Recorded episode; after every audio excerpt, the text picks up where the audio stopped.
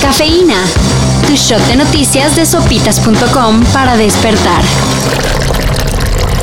¿Para qué me vacuno si ya me dio? Dirán algunos. ¿Ah, sí? Pues resulta que según resultados preliminares de un estudio realizado por la Universidad de Pensilvania, No todas las personas contagiadas de COVID-19 generan anticuerpos. en la muestra estudiada, Alrededor de 100 voluntarios, un tercio presentó esta situación. checada tres veces para que no hubiera falla. Los resultados no son conclusivos, pero van abriendo la posibilidad de saber quiénes son las personas con más posibilidades de generar resistencias al SARS-CoV-2. Así que no le jueguen. No les ha dado, vacúnense. Y si ya, También. Tras 20 años de ocupación, dejando el control nuevamente al talibán y con dos atentados en la última semana, Estados Unidos dijo, Bien, ya cumplí mi misión aquí. ¿De qué misión está hablando? Usted no hizo nada. Ah, no.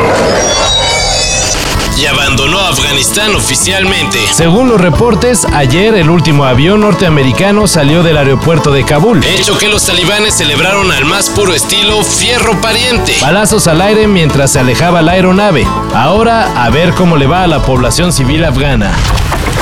No se necesitaba, Pero tampoco está de más. Alguien se entusiasmó un poco. Eso parece. ¿Y los tiradores? No lo sé, pero si nos quisieran muertos, lo estaríamos.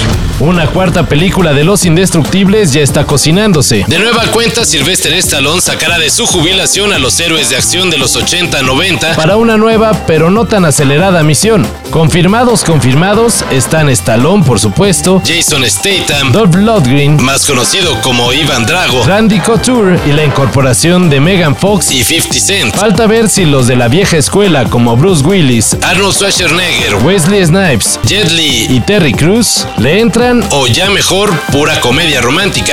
Te mordió una cobra rey. Sí, así fue. Pero tras cinco días de dolor agónico, la cobra murió. Pero lo cierto es que me vuelvo no con sabor amargo, al revés, me vuelvo con el orgullo de decir, jo, toqué fondo, oye, y floté, pero floté muy bien, ¿sabes? Porque, bueno, era tentador venirme abajo y decir, ostras, pues no puedo más. Con 45 años, la española Teresa Perales se ha convertido en una de las atletas con más participaciones en Juegos Paralímpicos. Contando Tokio 2020, la nadadora lleva seis justas olímpicas en las cuales ha conseguido 27 medallas. Un récord impresionante que solo muestra una de las facetas de la española. Además, Teresa Perales Fue diputada en las Cortes de Zaragoza, todo un ejemplo que ya la hizo acreedora a múltiples condecoraciones, incluyendo el Premio Princesa de Asturias de los Deportes de este 2021. Oh, Julito, ya se motor. Oh, mío. Dame una vuelta. Échale gasolina.